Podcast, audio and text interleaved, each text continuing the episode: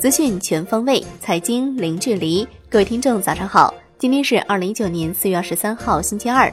欢迎您收听陆家嘴财经早餐。首先来关注宏观方面，中央财经委员会第四次会议强调，要强化宏观政策逆周期调节，财政政策要加力提效，减税降费要尽快落实到位，货币政策要松紧适度。根据经济增长和价格形势变化，及时预调微调，加大对实体经济的金融支持。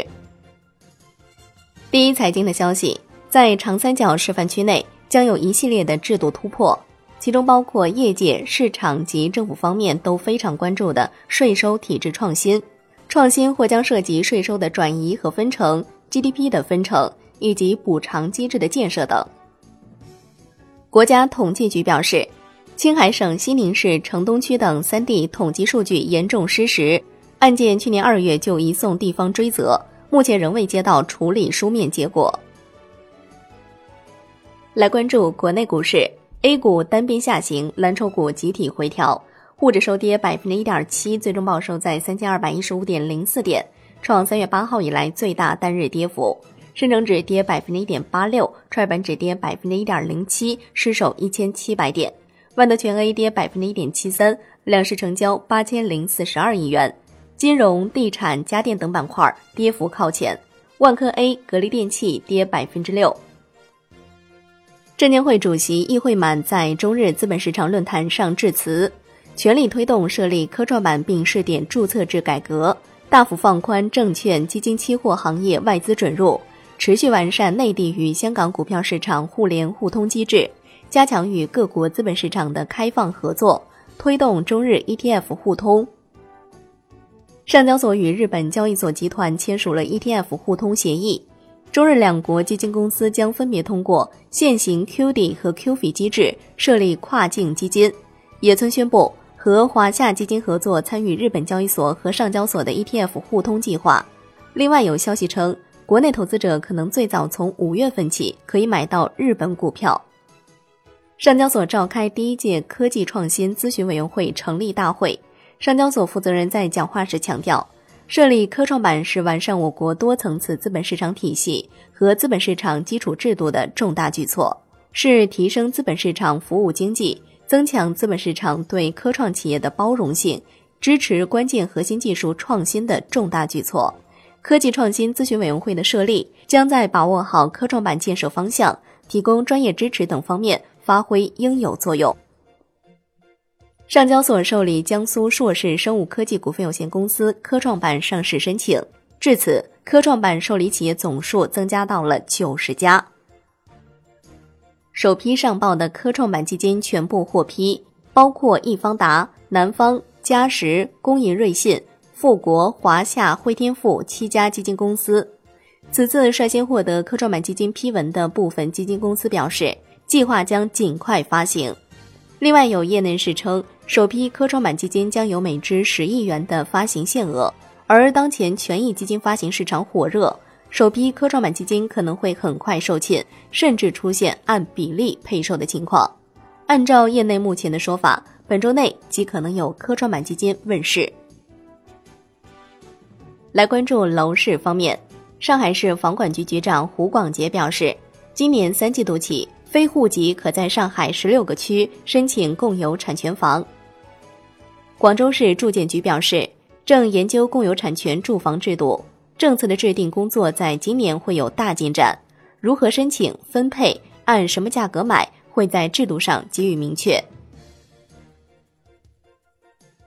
来关注产业方面，农业农村部、生态环境部联合发布。关于进一步做好受污染耕地安全利用工作的通知，深入推进涉镉等重金属重点行业企业排查整治，打击非法排污，加快建立以绿色生态为导向的农业补贴制度，鼓励各地统筹涉农相关资金，将受污染耕地安全利用纳入种植结构调整等任务，加大资金支持力度。来关注国际股市。美国三大股指涨跌不一，道指跌近五十点，特斯拉跌近百分之四，因汽车发生自燃。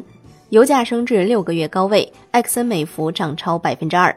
截至收盘，道指跌百分之零点一八，标普 Y 指数涨百分之零点一，纳指涨百分之零点二二。本周美股财报进入高峰期，将有一百五十家标普成分公布业绩。日韩股市微幅收涨。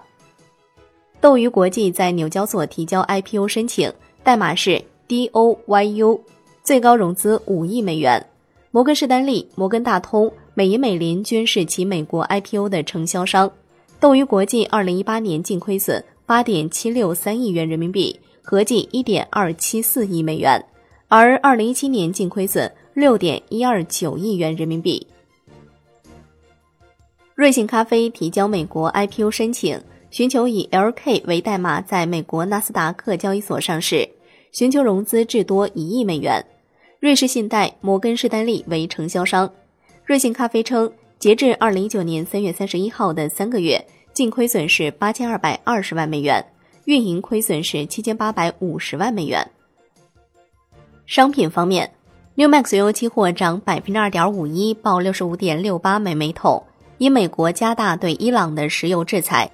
COMEX 黄金期货收涨百分之零点零六，COMEX 白银期货收涨百分之零点零五。伦敦基本金属多数下跌，LME 期铝收涨。国内商品期货夜盘涨跌互现，动力煤、螺纹钢、橡胶、沥青收涨，铁矿石、焦炭、焦煤、纸浆收跌，热轧卷板收平。美国在五月一号之后立即停止对伊朗的所有豁免政策，不会有任何过渡期。政商所调整劳动节期间部分品种交易保证金标准和涨跌停板幅度。自四月二十九号结算时起，PTA、动力煤和菜粕品种交易保证金标准由原比例调整至百分之七，涨跌停板幅度维持百分之五不变。玻璃、白糖、棉花、棉纱和菜油品种交易保证金标准由原比例调整至百分之七，涨跌停板幅度由原比例调整至百分之五。债券方面，国债期货十年期主力合约收跌百分之零点二二，五年期主力合约跌百分之零点一四，两年期主力合约跌百分之零点零五。国债现券收益率涨跌互现，主要期限品种交投较前一日上行四个基点左右。